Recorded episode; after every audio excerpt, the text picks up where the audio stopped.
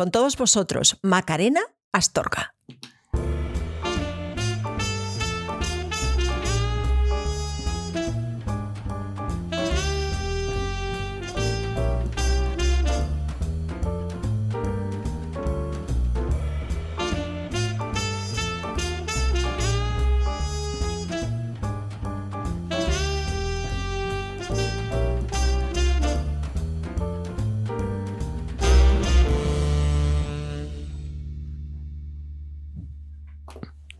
Bueno, y para presentarnos tenemos aquí, ah, para presentarnos a, nuestra invitada de hoy, a Macarena Astorga, tenemos a Belén, Belén San Román, persona que los de la familia de cine conocen muy bien porque está en una comisión maravillosa que empuja muchísimo para que todos encontremos trabajo, los actores, los mm, profesionales del cine, los mm, directores. Y ella, eh, Belén, eh, nos vas a hablar mucho porque hoy es eh, realmente tu fan, ¿no? Tú eres fan de, de Macarena, ¿verdad? A ver, cuéntanos. Totalmente. Así que, a ver, Macarena es una persona que muy gratamente sé que es muy conocida. Obviamente, ahora mismo tiene en el cine una película que acaba de ser estrenada el día 26 de noviembre, que es El Refugio. Pero por contar un poquito de, de ella, yo quería deciros que, bueno, que es una cineasta que tiene una larguísima trayectoria profesional, que ha trabajado como guionista, como productora, como ayudante de dirección y, por último, como directora de cine, que realmente es su verdadera profesión, ¿no? Eh, ya lo, ha demostrado. Lo mejor de ella, su humildad, a pesar del montón de premios que acumula en su casa ya, que no sé si tendrá un dormitorio entero para, para guardarlos, porque tiene un montón de premios por todos los trabajos que ha realizado, tiene una capacidad incansable de repetir gracias por donde va eh, y eso es algo realmente de agradecer. Gracias a ti, Macarena, por, por dar tantas gracias. Se declara una apasionada de los mitos y las leyendas, las supersticiones y los monstruos nocturnos y su género favorito es la ciencia ficción, el terror, el misterio, el suspense, la intriga y la fantasía. También le encanta la comedia, de ahí el refugio, aunque dice que es un género muy difícil por el ritmo y la necesidad de sorpresa que necesita, pero ella se lanza tanto al, misterio como en La Casa del Caracol como en la comedia con El Refugio, sus dos películas de este año. Aunque nació en Madrid, fue algo esporádico porque se ha criado y vivido en un pueblecito de Málaga que se llama Archidona, que es un precioso pueblo donde pues una niña que es hija única, que es ella, tenía un cine donde pasar sus tardes completas viendo las sesiones continuas en los cines de los 80, que empezaba y no terminaba hasta las 9 de la noche, ¿verdad? El no tener hermanos le ha dado la posibilidad de no perder tiempo peleándose con ellos. Así que ha leído mucho, ha ido mucho al cine, ha estudiado muchísimo. Tiene como referentes a Stephen King, a Hitchcock, a Kubrick, a, eh, eh, Ibáñez Serrador y creo que me dejo a alguien, pero no me acuerdo. En el caso de Macarena no se cumple esto de nadie es profeta en su tierra, porque a Macarena le han premiado también en su tierra, en Archidona. Cuenta con el apoyo de toda su familia y su madre, que a pesar de ser una mujer de matemáticas, pragmática, científica, la empuja a cumplir sus sueños y a decir, hija mía, tú tírate, tírate.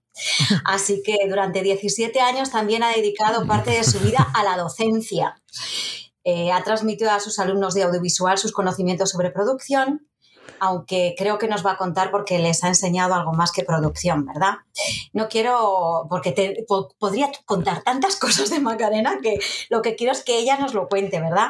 ¿Verdad, Sunta y Scott? Sí, vamos a estoy por enrollando, ¿no? Venga. apasionada, apasionada, apasionada. Muchísimas gracias, Macarena, por pues aceptar estar con nosotros. Macarena, Bienvenido. Bienvenido. Bueno. Ya está, es que no hace falta decir nada. Gracias, Macarena. Ha sido un placer. Muchísimas gracias. Pues esto ha sido el programa hoy. Mañana más y mejor. No, no, no. La verdad, muchas gracias, Muchísimas gracias por, conectaros. Adiós. No, no, no. Quiero saber mucho más. Tengo muchas preguntas acumuladas. ¡Qué maravilla! No sé, hay cosas que, mm, cómo, cuándo y por qué, ¿no? Porque realmente vaya presentación completa y con, con qué pasión más bonita y con qué cariño, ¿no? Que ha trasladado a, a través de la frialdad que tienen las ventanas. Sí, sí, no, pero, pero mm, Macarena, es que eres tú la que transmites esa, esa calidez y, y, esa amabilidad, ¿no? Yo las cosas que he visto por, por, por la prensa, ¿no? Por lo que he visto también en, en internet, y, eh, se ve y se ve que los actores están contentos y dan de sí y eso es tan bonito cuando ves eso, ¿no? Porque ves a veces actores que están como comprimidos, que están como, como, eh, en cambio contigo se les ve vivir, se les ve, se les ve, aunque sea terror, aunque sea, pero realmente están ahí y, eso se nota, se nota esa, esa, calma que tú das. Entonces, bueno, cuéntanos, eh, Macarena, ¿cómo pasas de profesora a un día dices basta, quiero hacer lo que siempre he querido hacer y ya está bien de profesora? ¿Cómo, cómo, lo, cómo, es, ¿Cómo es eso? Bueno, pues nada, os, lo cuento rápidamente. Yo siempre he querido ser directora de cine desde que era pequeñita, desde que iba a esas sesiones continuas al cine de mi pueblo pero bueno, es una profesión difícil, a los que llega pues muy poca gente, ya todos lo sabemos, todos los que estamos aquí. Entonces, bueno, mientras yo hacía mis cortometrajes y mis documentales, pues aprobé unas oposiciones de profesora de imagen y sonido para enseñar cine en un instituto de secundaria donde se imparten clases de formación profesional en los ciclos superiores y ahí he estado 20 años trabajando donde tenía mi plaza en Marbella, en un instituto de Marbella y bueno, pues inculcando a los alumnos mi pasión por lo que me hacía levantarme todas las mañanas y enseñando y bueno, cuando ya casi a punto de tirar la toalla, pues el mes de diciembre antes de la pandemia, porque ya es como antes de la pandemia, después de la pandemia, ¿no? Recibo una llamada de un productor al que no conocía, un productor gaditano que se presenta como Álvaro Ariza, me habla también de su tía Luisa Gutiérrez. Y bueno, y a partir de ahí, pues me, me invitan a, dirigir un thriller eh, con el título de La Casa del Caracol, ¿no? Bueno, yo cuando ya salgo de la sorpresa, porque me costó trabajo creérmelo, realmente de verdad creía que era alguna broma de algún amigo, alguna cámara oculta, me costó bastante trabajo y bueno, los conocí, comimos juntos, tuvimos muy buen feeling, eh, ya vi que el proyecto estaba bastante consolidado, que era una realidad y bueno, a partir de ahí, pues bueno, decido dar el salto, pedir una excedencia laboral y, luchar por lo que siempre he querido, salir de mi zona de confort.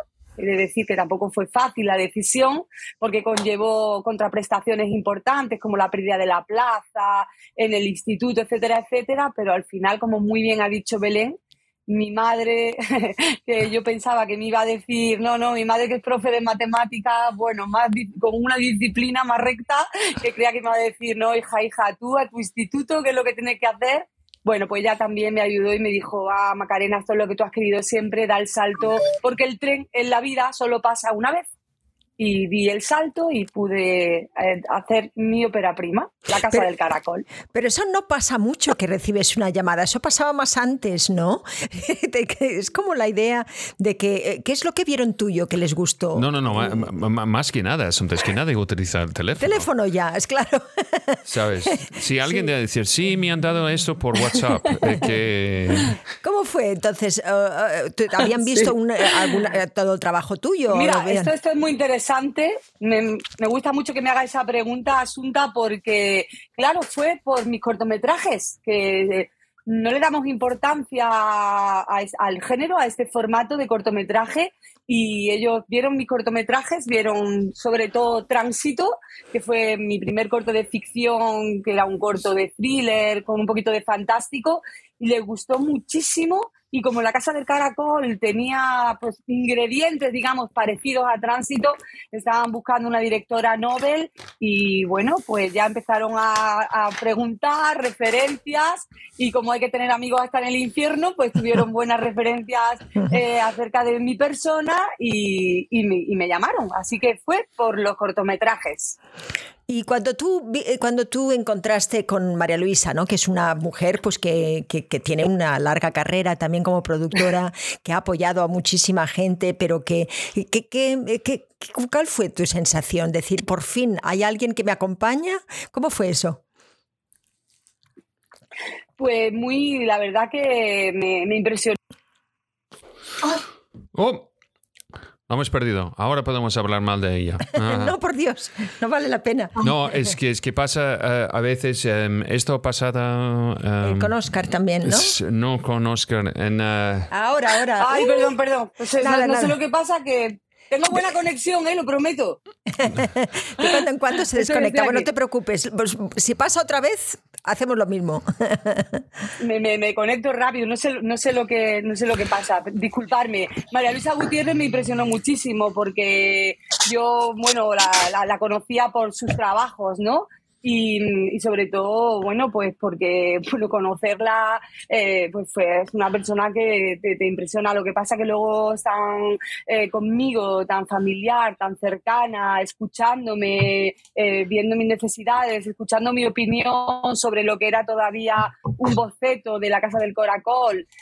bueno, la verdad que me encontré mm, súper a gusto con ella y con Álvaro, pero de verdad desde el minuto cero, no, no es por quedar súper bien con ellos, es que es la verdad. Nos hemos hecho muy amigos hoy día y yo los, considero ya parte de mi familia.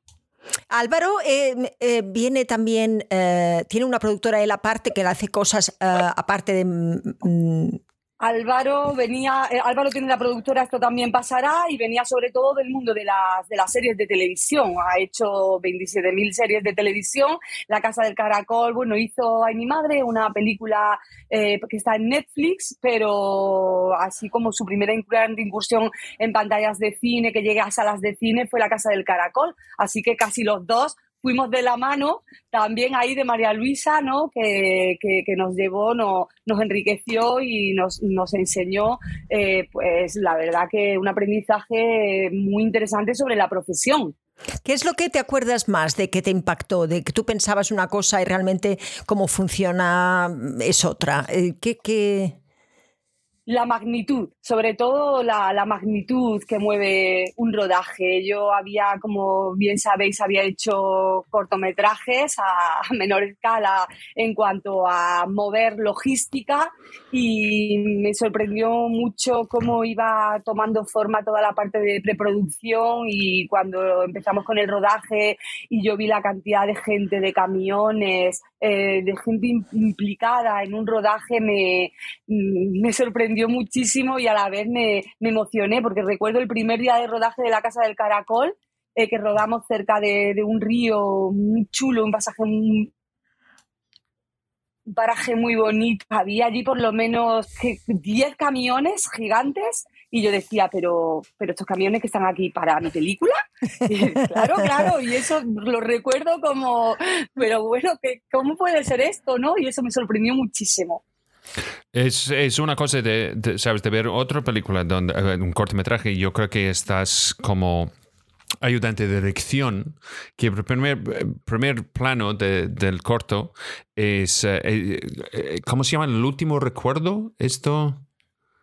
Uh, el cortometraje. Ah, Last, Memory. Last Memory. The Last Memory. Mira, estoy traduciendo desde, desde versiones de, del, Last Memory. Porque es, es, una imagen de Málaga en llamas. Es Málaga, ¿no? Sí, sí, sí. Eso es un cortometraje de Juan Luis Moreno Somé que, bueno, me pidió que hiciera, que le echara una mano con la ayudantía de dirección. Algo que me gusta mucho también, ¿eh? Me gusta mucho eh, ser ayudante de dirección porque se aprende mucho a liderar un equipo y al final lo bueno es eh, aprender de cada cosita que vas haciendo, ¿no? Sumar. Y ahí fíjate cómo nos vinimos arriba, ¿no? Incendiamos eh, parte del rincón, el rincón de la victoria, creo que es. Sí, sí, sí. He pensado. Eh, el Tintoretto, ¿cómo se llama este restaurante? ¿El Tinto, Tintoretto? Ah, el tintero, el tintero. El, tintero. Sí. Y yo cobro. Y yo cobro. ¡Hay zombies! Qué, eh. Qué maravilla. ¡Hay los muertos andando! Sabes que, que vamos a. tirando platos así. Um, una pregunta es, que uh, Belén tiene una, una lista de preguntas súper inteligentes, mucho más que los míos. ¿Cuánto tiempo entre terminar una película y empezar otro? ¿Cómo fue esto? Eh, cero tiempo. Quiero decir, terminamos, o sea, estrenamos la, la Casa del Caracol el 11 de junio y yo ya estaba trabajando, llevaba ya un mes trabajando en toda la preproducción de, del refugio. No, no ha habido un tiempo de, pausa ninguno. Ha sido eso, con toda la promoción de la Casa del Caracol, yo ya tenía todo el equipo en, en Granada, donde hemos estado rodando el refugio en Sierra Nevada, preparándolo todo a, marcha, a marchas forzadas, porque arrancábamos el rodaje por, en el mes de julio. O sea, no, no, no ha habido tiempo. Claro, porque vosotros queríais que esta película fuera una película de toda la familia, por lo tanto venía bien Navidad, ¿no? Supongo. Y era, era, un poco las exigencias de producción, ¿no? Eh, para poder realmente distribuirla en ese tiempo. Y no podemos olvidar, en, en pleno pandemia, ¿no? En plena pandemia, sobre todo, fue la Casa del Caracol, que fue una experiencia muy difícil, chicos, fue muy, muy complicada. Bueno, primero porque era mi primera película y después porque, bueno, fuimos una de las primeras películas que rodamos en España justo después del, confinamiento. Y todos tuvimos que aprender esos protocolos tan duros, esas restricciones, eh, de test PCR, distancia de seguridad. Yo lo pasé muy mal porque a mí me gusta mucho acercarme a los actores me gusta mucho hablar con ellos, me gusta incluso tocarlos en un momento dado. Y eso no, no lo pude tener. Y aparte del miedo que teníamos de que se suspendiera el rodaje por cualquier positivo, ¿no? Y fue, anímicamente fue muy difícil. El refugio ha sido un poco más relajado, pero por supuesto con los test, con las mascarillas, pero ya estábamos vacunados prácticamente todo el equipo y ha sido, estábamos más tranquilos, más tranquilos. Belén, ¿tú ah, quieres ah, preguntarle algo quizá? Sí, y también, también yo quiero decir gracias porque hay gente aquí. Eh, José Millines dice, Terro me cae bien, ahora me cae mejor. me caía bien, eh, ahora me cae, mejor. Eh, decía José Millines. Sí, sí, sí, que es un experto en terror. Este, es aficionado. Laura Saiz, Sí, sí, sí, dice eso. Dice, me caía bien, pero ahora con el terror me cae mejor, no sabía lo del eh, terror. Eh, y uh, Xavi no se recuerda que lo mejor catering está en, uh, está en uh, Barcelona, se llama Catering Hepburn, que yo no sé si está bien, pero el nombre es, es genial. Está muy bien ese catering, yo lo he probado. Uh, Maravilloso. Robert, que está aquí, un, un huevo yorquino en Madrid, seguro que es una canción. Uh, Laura Sainz, actriz, dice: Macarena es un crack, dos pelis en un año, las condiciones que estamos. Curranta, enhorabuena. y dice: Gracias por organizar, la entrevista. Si podéis pedir un email para enviarle material, muchísimas gracias. Muchas gracias, Laura. Gracias, Laura. No, esto es. nunca, nunca dejas de ser actriz. Esto me encanta. Seguro que hay un punto de contacto y, y vamos a pedir esto. Y, y yo puedo ah. poner en la descripción después. Um, ¿Y qué más? Que tenemos Lisandro, que está en Málaga. A ver, espera, ¿quieres decir algo, Macarena? ¿O no? ¿O eras tú, Belén? Sí, que digo que aprovechando que está Sensi nuevo por ahí, que ha saludado y ha mandado Sensi, sí, sí. Sí, a mí me gustaría que nos contaras, por favor, Macarena, de Calidoscopio, de Maribí Carrillo, de Sensi Nuevo, de cómo empezó la productora, de qué proyectos, de qué amigas, de qué amistad. Cuéntanos, por favor, cómo... Bueno, que te puedo ¿Qué te puedo contar? Pues sí, sí es mi hermana. Yo no, no tengo hermanos de sangre, pero tengo mi hermana adoptiva, que es Sensi, que la, la, engañé, como soy un poquito mayor que ella y la engañé para hacer cine, aunque ella es filóloga, pero se empezó, le empezó a gustar mucho el mundo de la producción. Ella montó Kaleidoscopio Films, que fue la productora que me, haya, me ha hecho, me ha producido mis primeros, bueno, todos, todos mis cortometrajes, ¿no? Desde Los Ojos de Ibrahim hasta los dos de, de ficción, Tránsito, Marta no viene a cenar, y bueno, pues con Sensi prácticamente, que bueno, hemos sido, como te digo, hoy somos hermanas, con ella pues he podido aprender, las dos juntas creo que hemos aprendido a base de errores, que es como se, se aprende bien, intentando hacer las cosas lo mejor posible y con la pasión que nos mueve y nos ha movido desde siempre el cine, pues mira, fuimos, llegamos con tránsito a tener una preselección a los premios Goya y la verdad que pues un placer. Ella también, quiero decir también su generosidad, si me lo permitís, porque ella me empujó también a, hacer la Casa del Caracol, a pedirle esa excedencia en el instituto, eh, aun sabiendo que eso me alejaba, me alejaba un poco de, de ella y de su productora, ¿no? Pero fíjate, muy bonito. creo que eso es importante, la, generosidad, ¿no? De decir, vaca salta porque ha llegado tu momento y yo estaré aquí para, para apoyarte, ¿no? Aun sabiendo que ella pues igual se quedaba un poco atrás, ¿no? Y creo que eso está muy guay. Está muy bonito. Esto es en el espíritu total de la familia de cine. Eh, en realidad, eh, no hay que preguntar ¿no? qué es lo que puedes hacer por mí, sino qué es lo que yo puedo hacer por ti. Y eso es realmente lo que, lo que realmente es, eh, es cuando se ve la gente, ¿no? En estos momentos, cuando, cuando realmente hay, hay, un grupo además en el que se apoya, es perfecto, porque entonces las cosas salen muchísimo mejor. Es que es así. Catapultan, ¿verdad? Claro, claro.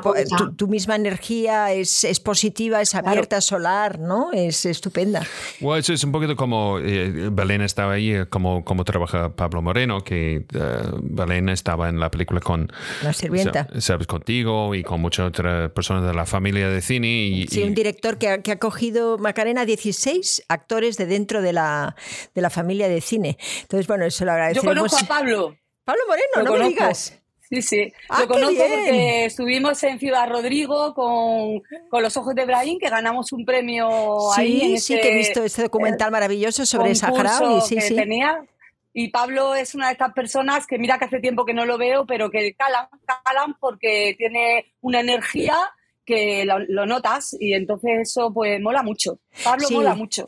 Pablo mola mucho, es un gran líder también, estando con él en el rodaje es maravilloso porque es una persona que, que, sabe estar, que te sabe eso, ¿no? Te sabe, eh, siempre está pendiente de todo el mundo, o sea, del, del principio hasta el final. Y es un, es un hombre realmente encantador. Yo en el 2017 le conocí, protagonicé mi Red de, Red de Libertad, que es una película que todavía ahora, mira, la semana pasada estrenaba en Venezuela, en sitios así, es decir, eh, se va estrenando, es un nombre... y tú has sido nominada para mí como mejor actriz. vamos a, no vamos a ser tan... Eso es igual. pero bueno, no entonces... vamos a ser tan modestos, ¿no? No vamos a ser tan modestos. Sí, sí, sí, sí, pero, eh, eh, esto es otra cosa que yo he notado, que, que tú has hecho un, un documental sobre um, Santa María Socorro de... Ah, sí, sí, sí, sí. De Archidona. es que no, no solo los, pan de mollete sale de Archidona. ¿eh? No, no, no, no. En Archidona hay muchísimas cosas que desconocéis y invito a todo el mundo a, a que vengan a, a, conocerlas porque es un pueblo maravilloso. No, pues hemos estado, hemos pues estado en Archidona, ¿eh? Ah, sí. Bueno, pues, eh, pues que no no volváis que no sea la primera que yo me entere que volváis, ¿eh? vale. No, no, no, ¿qué pasa con Archidona? Archidona está, está en el, es como en medio de, un, de nada, es que aparece, ¿sabes? Como algo de, de Señor los Anillos, ¿sabes? Archidona es, es, es un ciudad, pequeño ciudad increíble, ¿sabes? Hablando como un escocés, ¿qué puedo decir? que... Bueno, seguro, Belén, que tienes una, pregunta ahí en sí, la Sí, sí, yo, yo a colación de lo que decíamos de liderazgo de Pablo Moreno, también yo quería preguntarte acerca de tu, de tu capacidad de liderazgo, ¿no? Que si crees que es algo con lo que has nacido o si es algo que has ido aprendiendo con el tiempo. Eh, yo creo que he nacido, he nacido y he ido mejorando. Y te lo voy a decir por qué. ¿eh? Y es que es verdad que es que yo desde pequeñita, y os lo pueden decir mis amigas, yo jugaba con ellas a hacer historias y obras de teatro y yo era la que mandaba. Y yo era la que decía dónde tenían que moverse, por dónde se tenía, qué tenían que decir, les escribía los textos. Y yo creo que eso, la verdad que que lo he llevado siempre, pobrecilla, yo no sé ni cómo me aguantaban y todavía hoy me saludan cuando me ven por la calle y todo, ¿no? Porque la verdad que pobrecilla lo que tenían que aguantar, porque además yo cuando lo hacían mal es que me enfadaba y todo también, o sea, me lo, me lo tomaba bastante a pecho aquello. Y bueno, y es verdad que luego, pues, mm, eh, también trabajar dando clases todos los días. Claro en, un instituto, eh, he sido jefa de departamento, al final pues va una aprendiendo. No sé si lo hago bien o mal, pero la verdad es que me, me, gusta liderar porque intento hacerlo escuchando a todo el mundo, dándole a todo el mundo lo que, lo que puedo darle y lo que no puedo darle, pues justificándole el por qué no se lo puedo dar, ¿no? Y bueno, creo que no se me da muy mal. ¿Qué es lo que ¿Qué es lo que mm, eh, más has aprendido en el mundo de la distribución? Porque nos olvidamos siempre de que es muy importante que una película también se distribuya, ¿no? Y, muchas veces, pues, eh, a lo mejor se, se, se, hace para un determinado em, eh, colectivo, para con un público bastante objetivo y, a la verdad, a, lo mejor te sorprende. ¿Te ha sorprendido alguna de, de, estas, de lo, que, de lo que tú has hecho? ¿Cómo ha sido cuando tú has visto a ese espectador eh, y, cómo has podido, si piensas que estos canales de distribución eh, están bien o tendríamos que mejorarlos. Bueno, a ver, yo te cuento, eh, lo he aprendido, como te decía antes, a base de errores. Nosotras hicimos Los Ojos de Brahim y una vez que lo teníamos hecho dijimos, este trabajo no está para meterlo en un cajón, vamos a distribuirlo y todavía no estaban a lo mejor las plataformas que ahora hay online como Fest Home y Meta, todas estas que hay, no estaban tan desarrolladas y lo hacíamos nosotras con los DVD antiguos, mandando, metiendo en sobres y mandando concursos. Y bueno, funcionó muy bien, pero es algo que te dedica, tienes que dedicarle mucho tiempo. A partir de ahí, con nuestros primeros los cortos que hicimos, teníamos claro que lo que queríamos que la gente los viera. Y los cortos, desgraciadamente, las únicas pantallas de distribución que tienen son los festivales de cortometrajes. Entonces nos buscábamos, nos buscamos a distribuidoras, hicimos con ellos el contrato pertinente y ellas se encargaban de moverlo. Pero todos nuestros trabajos han tenido distribución porque queríamos que llegara al gran público y porque también a partir de ahí mm, nuestros nombres se visibilizaban, ¿no? Con, estos trabajos. Y la distribución es muy importante. Cuando se hace un corto, se debería guardar una pequeña partida presupuestaria para luego poder moverlo, o bien tú mismo, hoy día que están bastante desarrolladas esas plataformas online que hay, donde tú te vas registrando en los concursos que quieres, que hay muchísimos festivales, eso sí es verdad, y, y si no, pues a través de una distribuidora, que también las hay muchas y muy buenas en España. A nivel cortometraje te hablo, ¿vale? Luego ya el largometraje es harina de otro costal, porque es verdad que ya si quieres hacerlo, si quieres incluso pedir una ayuda de estatal, ICA, necesitas ya tener una distribuidora previamente, te obligan a tener una distribuidora y yo tampoco le veo mucho sentido, por desgracia, hacer un largometraje sin una distribución, ¿qué sentido tiene? ¿Qué sentido? Ninguno. Claro, eh, ¿te parece que el cine español le da todavía poca importancia a lo que es la distribución y la promoción? ¿Tienes alguna idea de cómo se podría hacer mejor? Pues fíjate, te, comento que ah, es verdad que antes no se le daba importancia, pero ahora es que te exigen, si quieres solicitar, exigen a las productoras, si quieres solicitar una ayuda ICA, que son las que da el, Ministerio de, Cultura, necesitas que tu proyecto ya vaya de la mano con una productora. Es decir, has debido negociar previamente. Esto seguramente María Luisa Gutiérrez te lo va a contar mucho mejor que yo, pero, pero por lo que yo he aprendido, sé que necesitas ir de la mano de una distribuidora para poder optar a esta ayuda estatal. Y, obviamente, claro, hay que darle importancia a las distribuidoras. El paso final que tiene un largometraje es una sala de cine o una plataforma, ¿no? Yo soy la de las salas de cine, aunque también entiendo que las plataformas dan pues esa segunda vida que le viene muy bien a las películas, ¿no? Cuando, cuando tú te enfrentas con el, con el espectador, con esa película, yo siempre digo que una película eh, la hacemos, pero en realidad quien nos dice que hemos hecho es el espectador, ¿no? Eh, ¿qué, sorpresas has tenido? Por ejemplo, en, esta última película del refugio que se ha estrenado, ¿no? Que es algo que, que querías hacer reír, o sea, eso había un objetivo principal, ¿no? Que era que tenía que ser una comedia. Asunta, Dime. Mira, Asunta, yo os puedo contar una anécdota que además es que la tengo súper reciente y es que preestrenamos la película en, en. Yo nunca había en Madrid, yo nunca había ido a esos cines y María Luisa, claro, me decía, oye, que va a la sala 25, que va a la sala 25. Y decía, ¿la sala 25 qué será? Yo no sabía realmente lo que era la sala 25. Bueno, pues ah, voy al preestreno, entro en la sala 25 y me encuentro mil personas, mil personas sentadas en sus butacas, los papás con los niños, las abuelas, mil personas y una pantalla que yo en mi vida había visto. la pantalla más gigante de mi vida. Y claro, me lloré. Lloré que es que no, no, me lo pude, yo que soy muy sensible por naturaleza, lloré y claro, y me decía Álvaro, pero Maca, ¿qué estás haciendo? Que tienes que bajar a presentar la película. yo, pero ¿cómo voy a presentar la película? Pero si estoy, me emocioné muchísimo. Y luego, durante la proyección, fíjate que yo la peli que la llevo trabajando, pues desde el mes de enero del año pasado, la tengo ya más que vista. Mm, en esa pantalla y con, con esas risas y esa experiencia colectiva, yo parecía que la película no la había hecho yo porque me convertí en una espectadora más de la película, que me la sabía de memoria. Y fue, os lo juro de verdad, fue una experiencia que no voy a olvidar en la vida. Qué bonito, qué bonito. Muy bonito. Wow, y, y, tú, espero que tú estabas como, no allí como, oye, ¿qué ha pasado en este, este parte del talonaje? La verdad, o, o la mezcla de sonido. No, te juro que no, Scott. Estaba disfrutando, ¿no? La primera vez que me pasa, porque yo lo paso muy mal cuando veo mis trabajos, lo, me pasa lo que acaba de, de decir Scott, le veo 20.000 cosas, pero con esa magnitud, eh, tota, disfrute de la peli, disfruté muchísimo. Pues, qué bien. Eh, ¿Está por muchas salas? Sí, ha salido en 191 salas de toda España. Caramba, qué bien. Tiene una distribución muy interesante, muy interesante para, para, para, bueno, para que la gente no tenga excusa para ir a verla. Claro, pero tenemos 70% en algunas mm, provincias y en otras no, ¿no? ¿O cómo estamos ahora?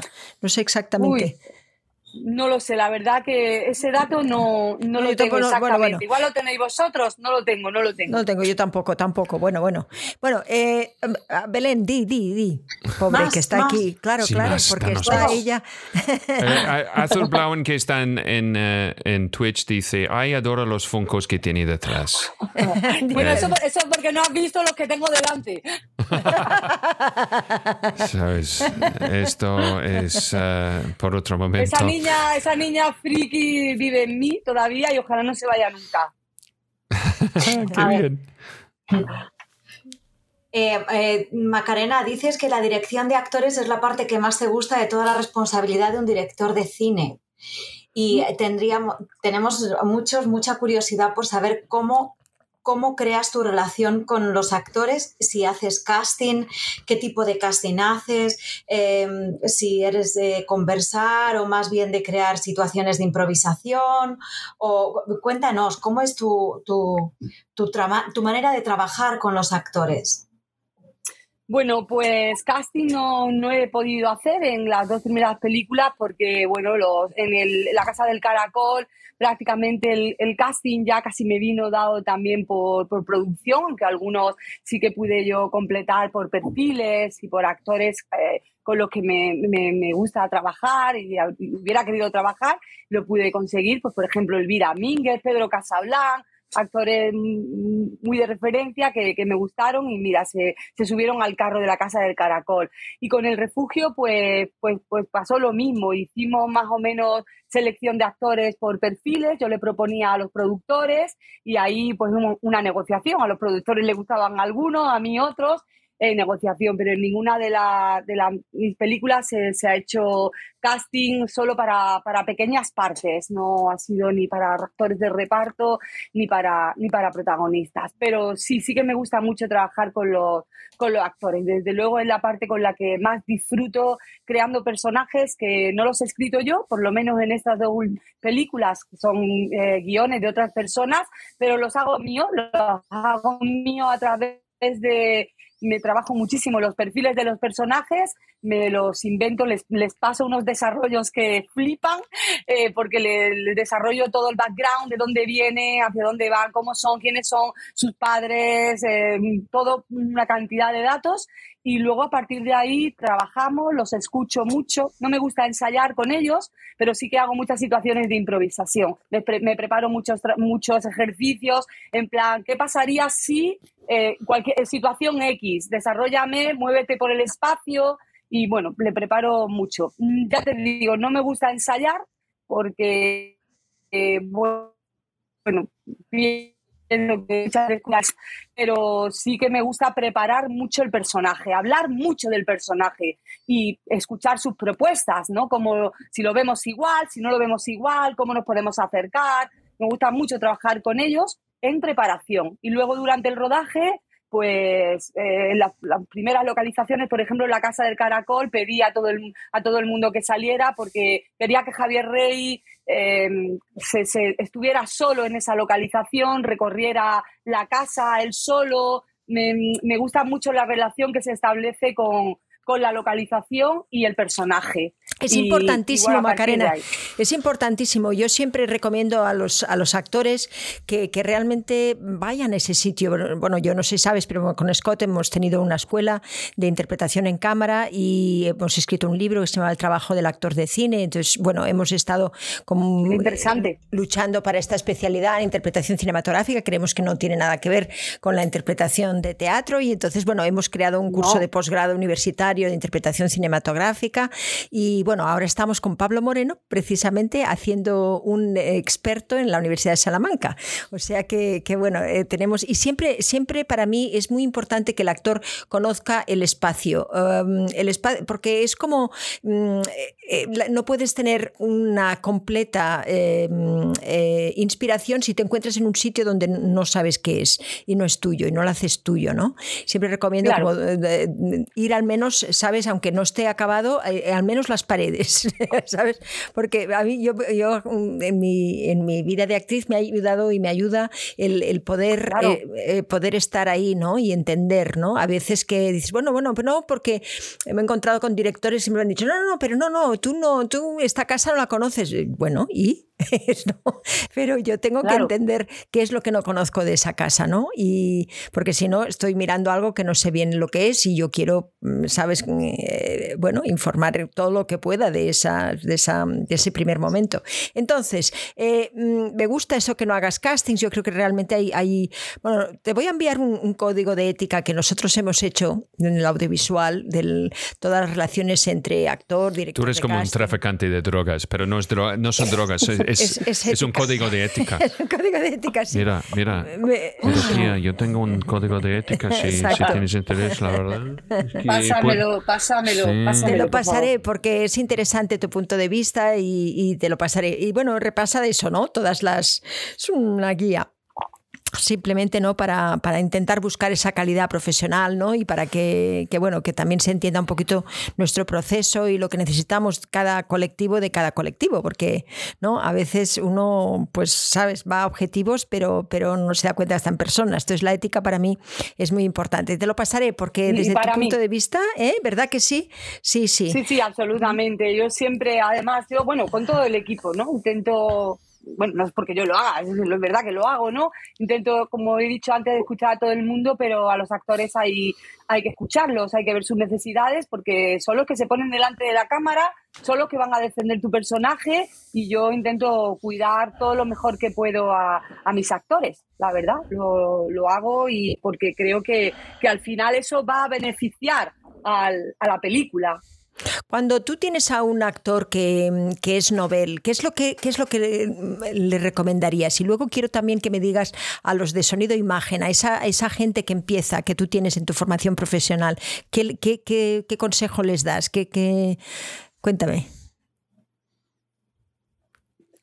Bueno, pues es verdad que es que yo no, no sé mucho de dar consejos, pero yo al final siempre siempre digo lo mismo, mm, que el que persevera alcanza, que se formen, que se preparen, que se pongan las pilas a tope con el inglés, que sigan formándose, que intenten entrar, aunque sea de meritorios, en cualquier rodaje, en cualquier proceso audiovisual, que les guste teatro, eh, documentales, ficción y que, y que, y que sigan luchando. Es que fíjate tú a mí todavía hoy me llegan mensajes por Insta o por WhatsApp de alumnos en plan, oh, Maca, eres fuente de inspiración para nosotros, nuestra profesora, y para mí eso es el mejor de los premios realmente, ¿no? Que yo le pueda eh, demostrar a ellos que si yo he podido, ¿por qué ellos no? Es que no, no hay nada que lo impida, pero nadie te lo va a dar gratuitamente.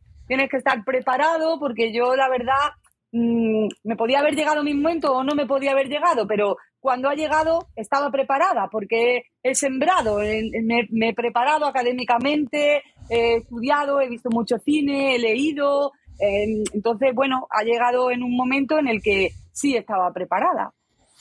Oye, yo, yo, tengo una pregunta. Em, explica por qué del inglés, como yo, yo tengo mi, sabes que es un idioma que, que controlo bastante. Explica por qué tú dices del inglés. Bueno, porque yo creo que al final son posibilidades que, que, se, van a abrir, ¿no? No entiendo que hoy día no, no controlar eh, el idioma eh, casi da hasta un poquito de vergüenza, ¿no? Por, sobre todo, bueno, en el sector hostelería y tal, pero en el audiovisual, si tú dominas el inglés, creo que vas a tener muchísimas más posibilidades de trabajo que, que si no lo haces, ¿no? Y creo que es una pena decirle que no a un trabajo porque eh, ruedan unos ingleses en Málaga y quieren alguien de producción que hable inglés, pero tú no hablas, ¿no? Entonces ya te has perdido esa oportunidad, que te llegará otra o no, pero no, no, es, mi opinión, es mi opinión. No, no, no, ¿eh? es, es una estoy cosas. cátedra, ¿eh? Mira, eh, esto ha pasado con, con, muchos actores españoles que ha tenido la puerta abierta eh, para entrar en el, sabes, en el mundo de cine o televisión internacional. Esto pasó con, con Javier Bardem y ha pasado y he trabajado en su inglés. Ha pasado con, con Paz Vega, sabes, uno de los protagonistas de La Casa del Caracol, que ella realmente, yo recuerdo tu representante um, Alcira García Maroto hablando de Paz Vega en aquel momento diciendo que yo no conozco otra actriz que trabaja tanto, ¿sabes? que tiene tanta dedicación y familia. Em, que es impresionante sabes de tener los dos y hay otros actores que han tenido la oportunidad pero no lo han tomado como Luis Tosar que estaba en la película em, Um, ¿cómo se llama? Collateral, ¿sabes? Dirigido por Michael Mann. Oh, no, no, no, esto es Javier Bardem. No, él está en Miami Vice. sí, ah, esto es Javier Bardem que está, que está en Collateral. Pero, y, y, también Javier Gutiérrez que estaba en Assassin's Creed. Entonces, eh, eh, en muchos momentos actores tienen esta oportunidad de saltar a otro mundo, pero el problema es para actores, es el inglés.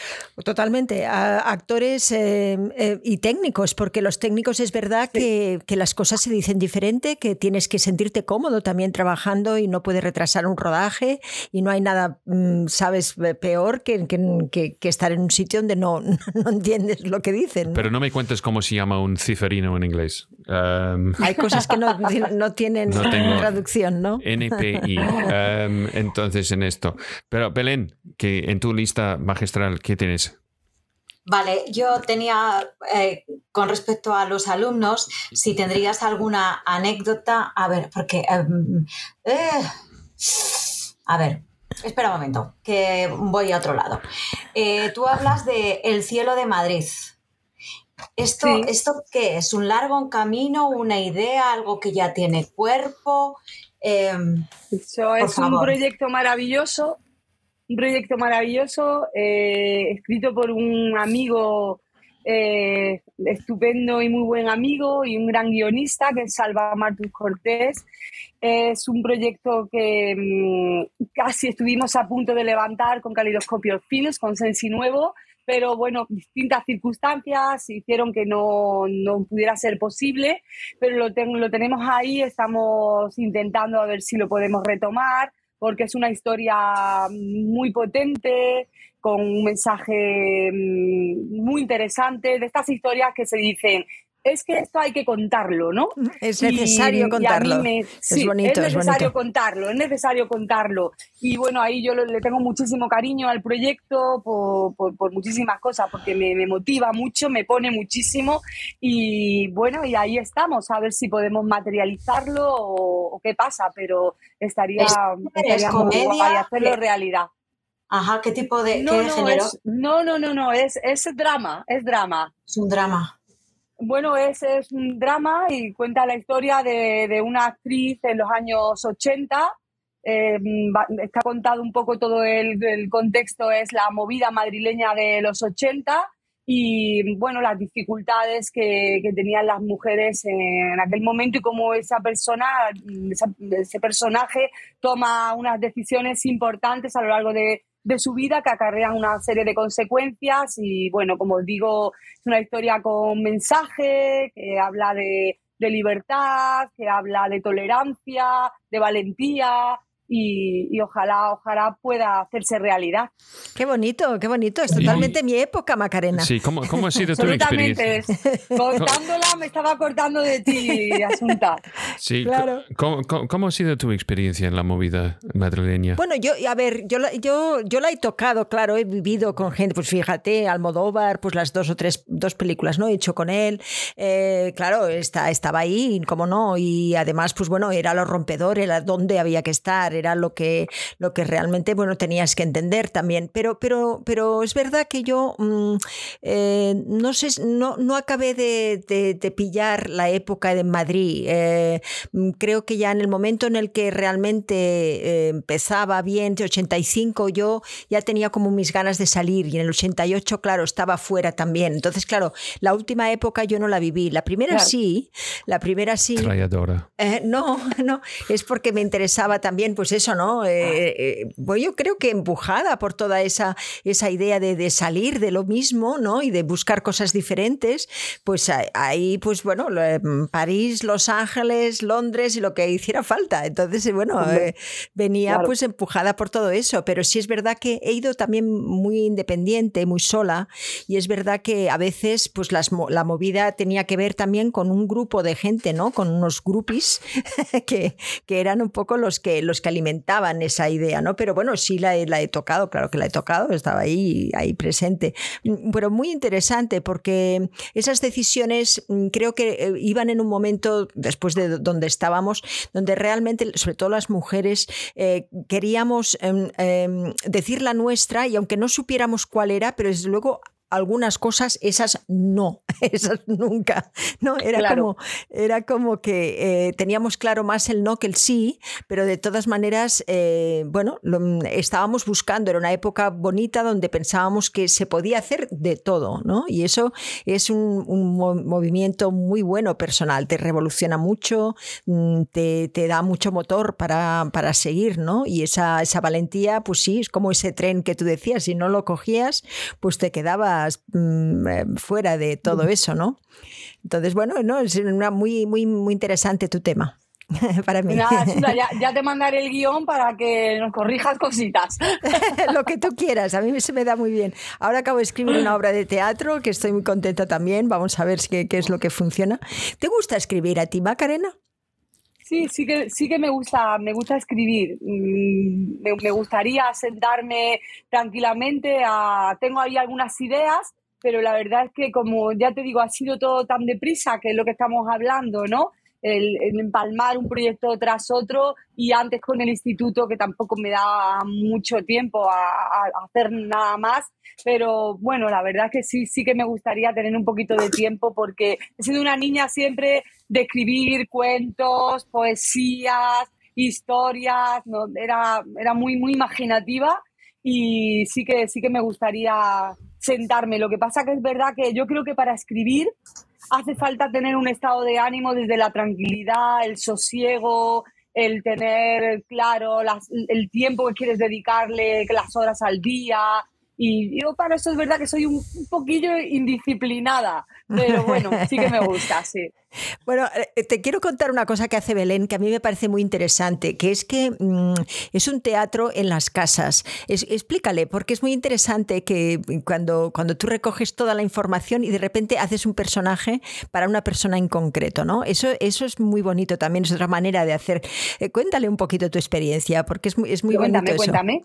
Bueno, hago monólogos exclusivos que es hacer stand-up, pero eh, directamente dirigido a una persona que celebra su cumpleaños o que es su jubilación o personas que le quieren hacer un homenaje a alguien. Entonces, eh, lo que hago es que escribo el monólogo de, pues, contando sus anécdotas, dependiendo de, la generosidad del entorno, pues es muchísimo más divertido o menos divertido. Tengo que inventar más o inventar menos cuando no tengo que inventar es divertidísimo, porque la gente se siente muy identificada porque estás contando sus cosas de verdad y les gusta. Y cuando la gente cuenta poco, pues, eh, pues es complicado porque me invento más. Entonces, bueno, están viendo a alguien hacer un monólogo de stand-up que es muy divertido, pero no, no estoy hablando realmente de esa persona en concreto. Mira, acabo de... una, una dudilla que, me ha, que me ha creado, perdona Scott, con lo que me has contado. Tú previamente eh, te preparas información sobre esa persona, ¿no? ¿O cómo vas improvisando? no, no, todo está, es, todo está organizado con tiempo. La gente se pone en contacto conmigo porque quieren celebrarle una fiesta a una persona en ah. concreto. Entonces se ponen en contacto conmigo, alguien cercano, y me cuentan anécdotas de esa persona. Y al mes, porque necesito un mes para escribirlo, es cuando voy y, e interpreto lo que ya he escrito durante este tiempo. Mira, me has dado una idea para... Esto es la película. Entonces, una actriz que hace exactamente que tú estás haciendo está llamado para ir a una fiesta de cumpleaños. Ella llega y no sabe que, que el fiesta es para un gran mafioso y líder de un clan de criminales. Entonces, ¿qué pasa? Es que ella entra y asuma que ella es la mujer del hombre que realmente es el jefe de todo. En esto que, acaba de pasar es que alguien ha matado al jefe, entonces ella ahora es el jefe y le trata como el jefe de los mafiosos. Entonces ella que no puede admitir que ella es una actriz por peligro de morir en, aquí, ella tiene que guiar a ellos y cambiar sus vidas criminales y hacer algo bien. Ok, esto es la película que acabo de inventar. Ok. ¿Algo más? Solo me la dices para escribirla. Sí, sí, sí, esto es. Gracias, hasta luego. Las ideas. No, no, no, es, muy, buena, no, es, muy buena idea, porque ¿qué pasa? Es, es quién somos, quién fingimos de ser, porque seguro que yo he tenido esa experiencia como actor y también como director. Es como Macarena, cuando ves todos estos furgonetes, está como, están aquí para mí. que... Este sentimiento de impostor a veces, ¿no? Está decir, Dios mío, ¿no? Sí, sí, sentirte. qué malo, qué malo, qué malo eso. Eso es muy malito, ¿eh? Sí, no, no, Yo tienes que. ¿eh?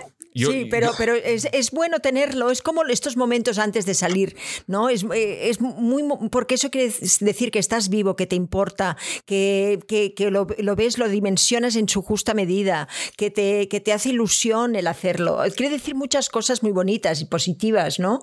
Y, si podemos trasladar ese miedo con decir, ah, bueno, pues esto es lo mismo que sentí cuando vi esos camiones, ah, bueno, pues eh, esto me pasará, esto tal, ¿no? Y, y vas haciendo esa confianza contigo misma, ¿no? Que es necesaria en cualquier situación. Entonces, bueno, pero, pero es, es, es bonito tener ese, ese miedo, es creativo. Esa incertidumbre es la que te hace estar creativo y, ¿no? Y, también yo recuerdo de, preguntar a, Philip Noyce, que ha dirigido películas desde cero presupuesto hasta 150 millones. Es decir, ¿qué es lo más difícil? ¿Sabes? De, hacer una película para 5 millones o hacer uno para 150. Y dice, ¿con 150 tienes tanta tantos genios? ¿Sabes? Que sabe exactamente cómo traducir qué has pensado en pantalla. Eh, y, tanta gente que está intentando de, asegurarse es que no vas a hacer algo tonto. Entonces, siempre tienes todo el apoyo necesario. Que es complicado es cuando tienes menos dinero y tú puedes mandar y decidir absolutamente todo. ¿Sabes? Los obstáculos que tienes eh, es, es, que te hace más creativo, pero realmente que no te, tú sabes que tú eres el último palabra si funciona o si no funciona. Sí, sí, te cae en ti la responsabilidad, ¿no? Sí, sí. Pero lo que pasa que yo también ahí, eh, obviamente, la, última, la, máxima responsabilidad la tiene quien dirige, el director o, la directora, pero es muy complicado eh, hacerlo todo tú solo. Eso es difícil. No, yo siempre intento reunir a un equipo de los mejores y le, comento la idea que tengo, cómo me gustaría, porque me, trabajo mucho la preproducción, le digo, quiero estos colores, quiero estas referencias, quiero estas planificaciones. Y a partir de ahí, pues ellos me dicen, mira, esto también te puede funcionar así mejor, así, los implicas en tu película haces que la película sea de ellos también y suman. Yo creo que todo eso suma muchísimo, ¿no? Si eres un director que te cierras aquí, solo se hace lo que digo yo. Eso es horroroso. yo no soy así. Yo lo he tenido, lo he tenido y además, o sea, eh, hay una como una como una, mm, una idea que ellos tienen de que así, eh, con esa tensión, digamos, que imponen a todo un equipo, pues es una tensión creativa, se confunden, ¿no? Porque yo, yo me acuerdo que, que, yo decía, pero si es al revés, si la gente va a dar el 100% de ellos cuando realmente no tienen miedo, cuando están tranquilos, cuando están confiados, cuando tal, pero, pero sobre todo en una época, en los 80, yo me encontré a muchos directores que creían creían que la, gorra de director era precisamente el mandar, el, ser, ¿sabes? El, que tenían que decidirlo todo, ¿no? Eh, en vez de buscar esa colaboración. Y eso, eso yo creo que ya no está pasado un poquito de, moda, porque esto viene también dentro del contexto cultural en el que estamos, ¿no? Del internet. Bueno, y también es verdad lo que hablábamos antes un poco también, eso es, la, información, internet y lo que hablábamos antes de la capacidad de, liderazgo, ¿no? Es decir, saber que, todo el mundo sepa que allí realmente quien manda eres tú, pero que la gente pueda hablar, puede opinar, al final, ¿no? Se trata de que se, se, se trabajemos la cantidad de horas que se trabaja en un rodaje, que pueden ser perfectamente 12 horas diarias, que trabajemos en las mejores condiciones, ¿no? Y que estemos a gusto con lo que estamos haciendo. Si no, es un infierno. Pues sí, eh, yo creo que no hay peor infierno porque, claro, estás eh, mm, sacrificando muchas cosas de tu vida, casi todo el mundo, bueno, tú sacrificaste toda otra profesión, pero hay gente que sacrifica familia, hay gente que sacrifica muchísimas cosas eh, y, si no eres capaz, sabes, de, hacer que los que estén a tu lado mm, mm, disfruten de ese trabajo, estás arruinando la vida de muchas personas. Realmente que, no, es, es un trabajo muy, yo creo en eso, eh, muy nutriente, yo pienso, ¿no? Eh, sobre todo para mí es el espectador, ¿no? ¿Qué, es lo que más, eh, ¿Qué es lo que más te ha sorprendido de, de algún espectador que, que, te hayan dicho? Que es, que es, ¿cómo, cómo, cómo, recibes ese...? yo soy muy sensible y las críticas la la recibo mal, lo paso mal. Ahora ya estoy empezando a, construirme un poco una coraza, porque estamos en un mundo de redes donde desde el anonimato pues se dicen pues cosas crueles, ¿no? Que te hacen daño. Entonces ya estoy empezando a aprender a, filtrar todas esas críticas que no construyen, que no aportan, que no enseñan, sino que van a hacer daño, ¿no? Entonces es verdad que con la Casa del Caracol pues fueron cosas muy bonitas las que, las que dijeron, pero luego también hubo las menos bonitas, ¿no? Que, bueno, realmente yo que soy una persona sensible pues, pues lo pasé mal, ¿no? Hasta que ya, como te digo, poco a poco va gestionando todas esas emociones y colocando cada cosa en su lugar, ¿no? Y decir, bueno, esta no es una crítica buena, pero ¿qué puedo aprender de ella? Esto. Pero de aquí no puedo aprender nada, pues a la basura, ¿no? Por fuera. Pero claro. eso es. Claro, claro. Eso es. Bueno, Lo que no Yo tengo el nombre para la película. ¿Qué vale? Se llama La Madrina. La Madrina, bien. Sí. Vale. ¿Y qué es lo siguiente, Macarena? ¿Tienes algo ya en el tintero? ¿Ya estás preparando algo? Bueno, tengo algunos, tengo algunos proyectos, todavía Belén, todavía no hay nada concreto, tengo algunas cosillas ahí sobre la mesa, pero es verdad que sí que me, voy, me lo voy a leer todo con, mucho cariño, a ver por dónde, por dónde me apetece tirar, qué proyectito, qué proyecto querría hacer me lo voy a pensar y voy a descansar unos días porque ha sido un año bastante intenso muy intenso y para, para retomar el, el, 2022 con fuerza, pues eso, voy a pasarme una semanita así de descanso a leer lo que tengo ahí sobre la mesa y, y a decidir, ¿sabes? Que me gustaría hacer televisión, fíjate, me gustaría hacer, dirigir alguna serie, bueno, algún capitulito, no vamos a decir la serie completa, pero algún capítulo, o sea, apetece muchísimo. Para coger músculo, ¿verdad? Sí, sí, eh, es, es, muy bonito eso de la televisión, porque, porque te da un músculo que no te da otras cosas. Yo siempre pienso que la televisión, con lo que tienes, tienes que hacer lo mejor posible y con todo un equipo de gente que no está tanto a tu favor. eso es, sí, al final es una máquina que, te obliga a decir, no, no, a solucionar. tienes esto y soluciona y, creo que eso es un reto que, que me apetece. Es verdad que el cine tiene esa magia que para mí la tele no la tiene, pero si hemos venido a jugar, yo dejé mi instituto, me pedí una excedencia y he venido a jugar, lo que quiero es, es jugar y Scott escribiendo ya a la madrina que te ayude a asuntar, que lo vamos a hacer. Eso es. Pues claro, em, sabes, te pongo el tratamiento en tu eh, inbox, ¿vale? En inglés, claro. Como, Mándame el código, el código. Sí, por pues, supuesto. Claro. Ah, el código, sí, el código te lo mandamos, sí, sí. el código y... em, Y lo del guion también. Sí, eh, pero tenemos lo que espero. firmar un, un, un- El guion de los un 80. clausura de, ¿sabes? Un, un contrato de, de confidencialidad. Sí, Esto bueno, lo que está sí, bien. eso- Solo entre Hombre. nosotros y la gente que está Supuesto. mirando ahora mismo. Em, sí, eh, Belén, perdón, tú- que tú has tenido un... No, no.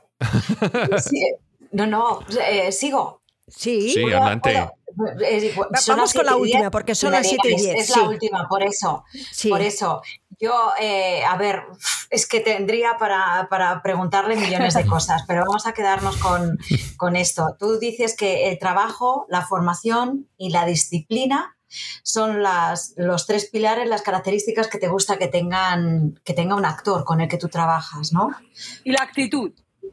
La actitud. Ahí súmale también la actitud. Sí, para mí, eh, para mí es, actitud es positiva. importante. Una actitud Actitud positiva. una actitud- sí. Yo he tenido a- a actores que mm, han tenido esas, todas estas cosas, pero no han tenido actitud positiva y a mí eso me da mucha pereza. Me da pereza. El actitud que no, el actor que no viene al set con ganas de, de, mm, de hacer las cosas o de mm, aprender algo nuevo, que se crea que se cree que ya todo, todo lo super sabe, no hay nada que se, se le pueda aportar. Eso me, me da bastante pereza. Y fíjate que lo he visto en gente que no tiene una larga trayectoria, que es lo Sí. que me ha sorprendido, ¿no? Sí, sí, sí, Y- sí, sí, sí, sí. No, te- siempre, yo siempre me, me he asombrado que los más grandes realmente son los que están más dispuestos a jugar en todas las dimensiones y, y realmente son los que menos creen que eso ha llegado a algo, ¿no? Pero Yo, yo sí, recuerdo sí. de estar eh, ese el maquillaje en la película eh, de, de Pablo Moreno, eh, preguntando al, a la maquilladora, ¿y qué tal? ¿Qué, qué tal los actores jóvenes? Y dice, me encantan los actores que, que, que tienen más recorrida, que más experiencia, más en su currículum, porque la gente joven entra y de repente tiene una actitud que no entiendo de dónde llega. La maquilladora esto. Sí, sí, sí, está como, esto es su- primer o segundo trabajo y ya piensa que es Jack Nicholson. Entonces, esto es simplemente algo que no entiendo. Entonces, y esto es un poquito, un poquito como, como dijeron, eh, dijo un director americano, dice, es tan, tan divertido de trabajar con actores británicos y, y he pensado que todos sois, sois muy cariñosos, con mucho respeto y so- sois caballeros y damas, es increíble. Es que mi respuesta fue, es porque estamos tan felices de estar empleado. ¿Sabes? De realmente de tener un trabajo, estás, estamos como, gracias, gracias. Coge esto para ti, pues vamos por ahí. No, pero es cierto que es también una cosa cultural. Yo me acuerdo que los franceses se lo toman todo en la cabeza y, y- y están retorcidos y están siempre como, como, como, como desgraciados en, en el sentido de que tienen que pasarlo todo por esta mente, ¿no? No, no, no. Los, los, eh, ¿no? El, el- Sí. el actor, es- estoy generalizando mucho, pero eh, sí es cierto que en las películas que he hecho, eh, pues, pues siempre me ha tocado un poquito esa, ese cliché, que, que los franceses iban todo en la cabeza y se, eran, se preocupaban mucho, estaban, eran muy pesados en cuanto, en cambio los, los, los ingleses eran como, como espuma, ¿no? Era como, todo era light, no todo era como los italianos, que también, ¿no? Teni- tienen esa especie de juego mucho más... eh, aquí, claro, aquí depende. Yo sí he visto también actores que estaban cargados de este sufrimiento que yo creo que es de algunas escuelas, fíjate, que les meten también que, que, que sufrir es igual a, a- a actuar bien y, y llorar es el, eh, ya el culmen de, de- de todo esto. Lloran siempre y dices, tranquilo, hombre, tranquilo, no hace falta. ¿no? Eh, eh, es, es curioso porque la actitud, yo creo que si no tenemos una generosidad Fundamental. si no somos abiertos, si estamos pensando en que, en que si lo escucho, si no, eh, así no vas a poder nunca hacer nada, ¿no? Y, y además vas a ser infeliz. Es que al final, ¿no? Sí, al final yo creo que también generosidad. Fíjate yo ya y ya terminamos, que sé que vamos de tiempo regular. Por citar El Refugio, que es una comedia súper coral, yo he tenido 11 actores en, en pantalla compartiendo set, además todos al mismo tiempo, en, en plano, y al final eh, todos tenían que ser generosos entre ellos, porque incluso para dar una réplica, para mantener el, el tempo, para andar, para moverse, para mirarse, y si que ahí no hubiera habido generosidad, eso al final eh, en la pantalla se nota, en esa gran pantalla de Kinépolis. Se nota, se nota. se nota, la pantalla es muy chivata, entonces eh, los actores tienen que ser generosos, disciplinados, pasionales y bueno, yo creo que son adjetivos que, que, deben tener, por lo menos lo que yo pienso. Ser majete. Ser majete, exacto, ser majete, como decía. ¿Quién era eso? Nos lo decía el director de eh, casting. Carlos Lázaro. Carlos Lázaro, ser majete. Eso es. Eh, mira, eh, en Málaga es ser, ser todo buena gente.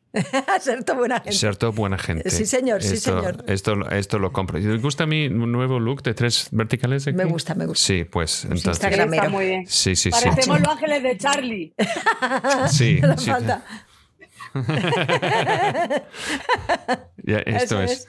Eso es. Oh, my girls. Bueno, pues muchísimas gracias, Macarena. Sí, mira, mira, antes de salir, que quiero hacer es de, mira, ah. porque hay muchos comentarios y mucha gente que quede suficiente, um, pues... De pues, Naranjo, por ejemplo. Uh, sí, mira, dice, me encantó la casa del caracol y en cuanto vuelvo a Granada voy al cine a ver el refugio. ¿Qué ganas? Ella está en... ¿En dónde está? ¿En Irlanda? En, Inglaterra bien, está. Muchas gracias. Está en Irlanda ahora mismo, pero es de Granada. Es de Granada, um, Entonces, ¿qué más que tenemos aquí? Pues Sensi dice... Gracias, Desiree. Sí, esos trenes hay que cogerlos. Entonces estamos.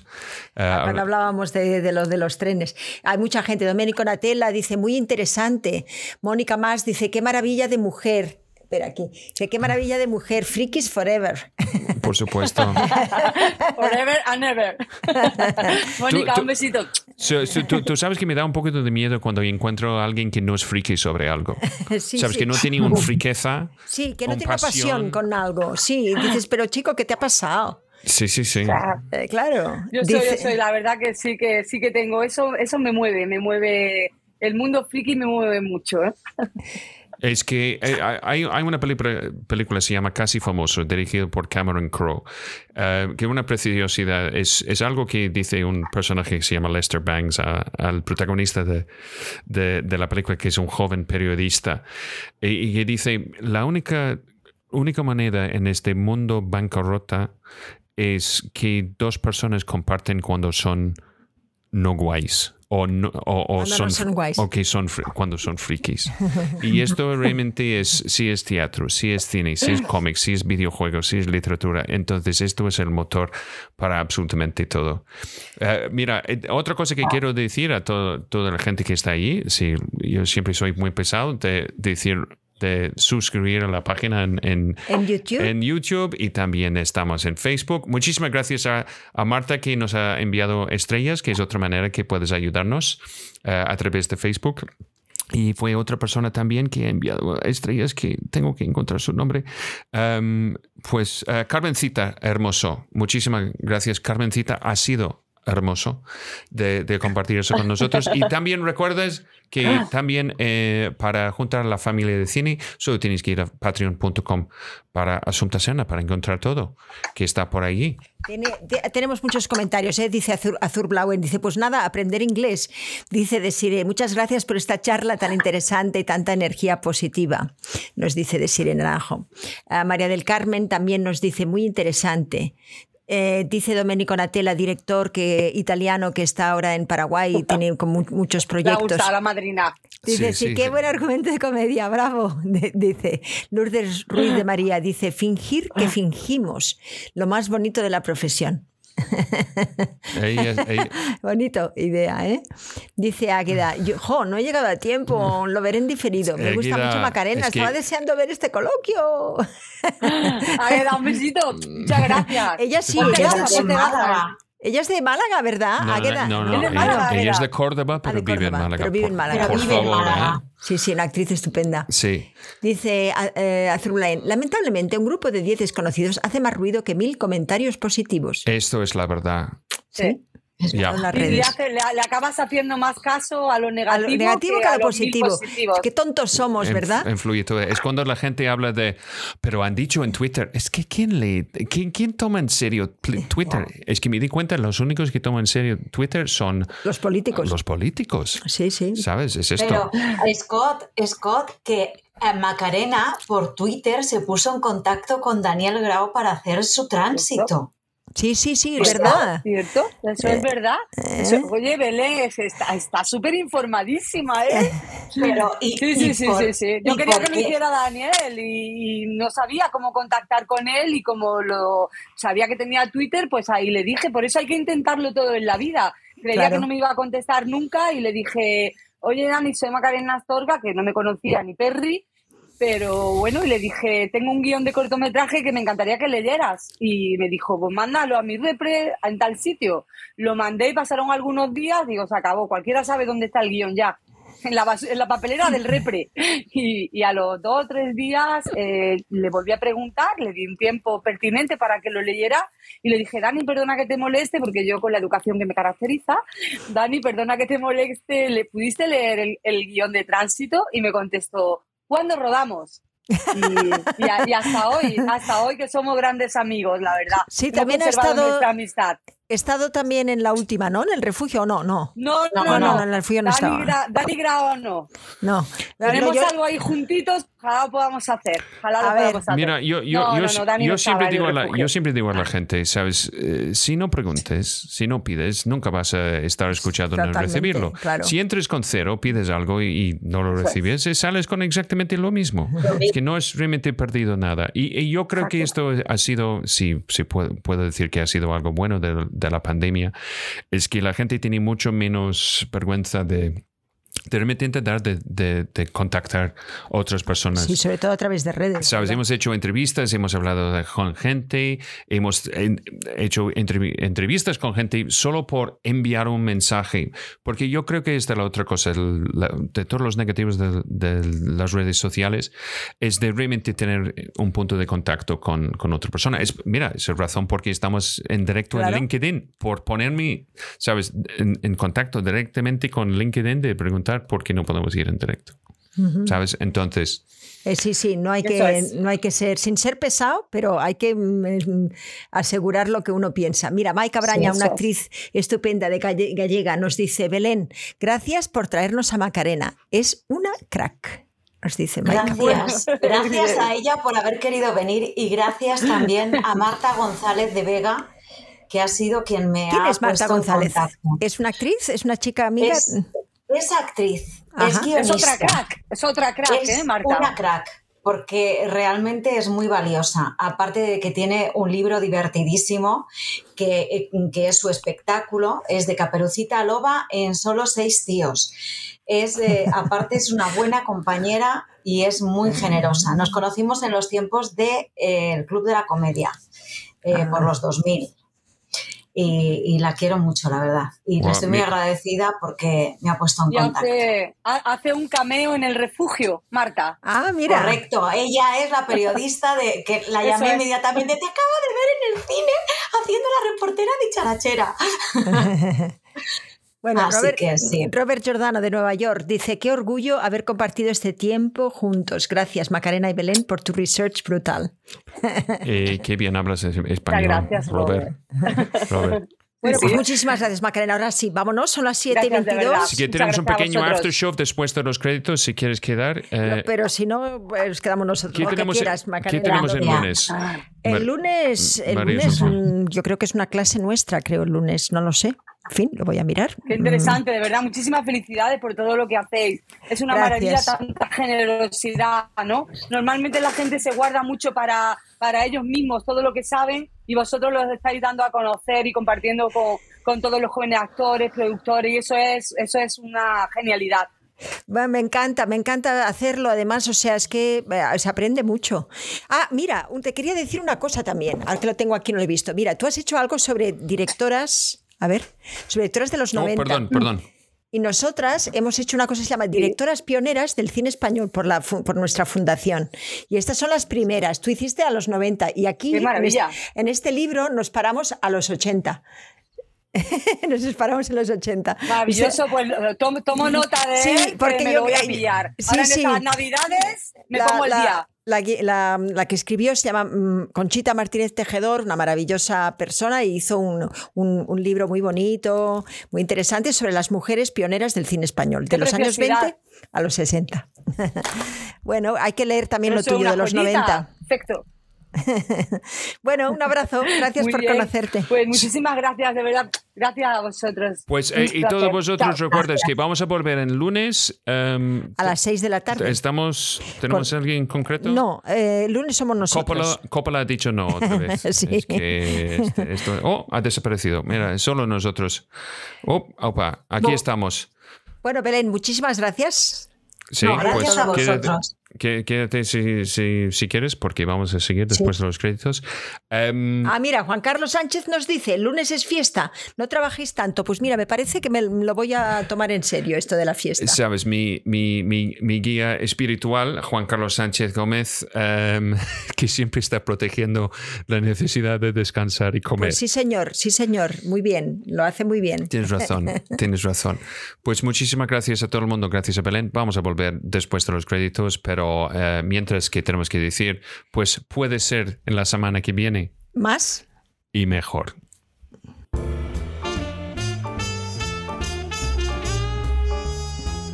Vale, ay, por favor, que bien ha estado, pero todas las preguntas que tenía eran una barbaridad.